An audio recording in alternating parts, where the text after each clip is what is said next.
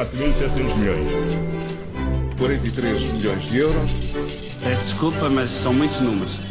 Moeda de troca com a Judite França e o Paulo Ferreira e hoje vamos olhar para hum, análises das eleições do dia 6 de outubro, mas nos jornais internacionais. Começa a campanha oficialmente e os média europeus fazem questão de assinalar a data. Vamos olhar para o Financial Times, o El Mundo, o El País e a Deutsche Welle. É a, alemã, a agência alemã, isto porque Portugal aparece hoje também muito mais nos radares internacionais do que no passado. A crise desta década deu nas vistas eh, e também o facto de, do país estar na moda para os turistas também aumenta muito as referências e a curiosidade externa sobre Portugal.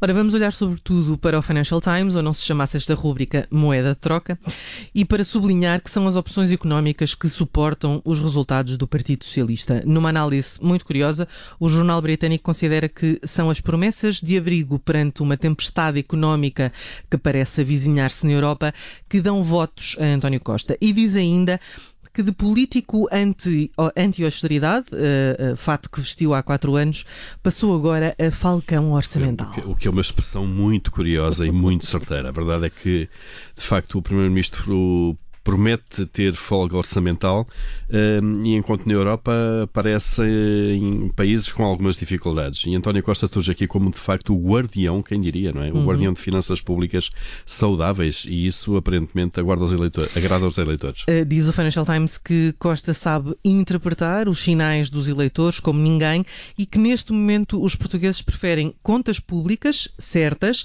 para fazer face a uma eventual crise mundial do que aumentos salariais para os funcionários públicos. Enquanto isso, PSD e CDS, os partidos de centro-direita, oferecem cortes nos impostos, o que poderia ser popular, mas talvez os eleitores encarem a proposta como pouco sensata, segundo o Financial Times. As voltas que isto dá. Bom, mas além do Financial Times também, eh, a agência alemã Deutsche Welle eh, pega no assunto, os jornais espanhóis também falam das eleições portuguesas. Eh, aqui, nestes casos, o registro é mais político do que económico.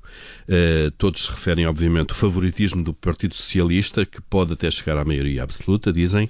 Um, e agora há sempre uma curiosidade especial dos espanhóis uh, pela geringonça portuguesa, porque recorde-se, a Espanha acaba de falhar uh, um entendimento à esquerda, no fundo, uh, uma geringonça espanhola, Uh, e vai para eleições pela quarta vez em quatro anos. Judite França e Paulo Ferreira com moeda de troca a não perder nova edição amanhã, aqui na sua Rádio Observador, aconteça o que acontecer.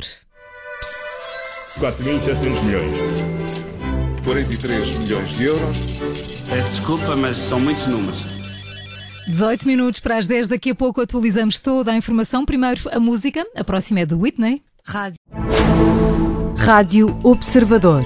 Ouça este e outros conteúdos em observador.pt/barra rádio e subscreva os nossos podcasts.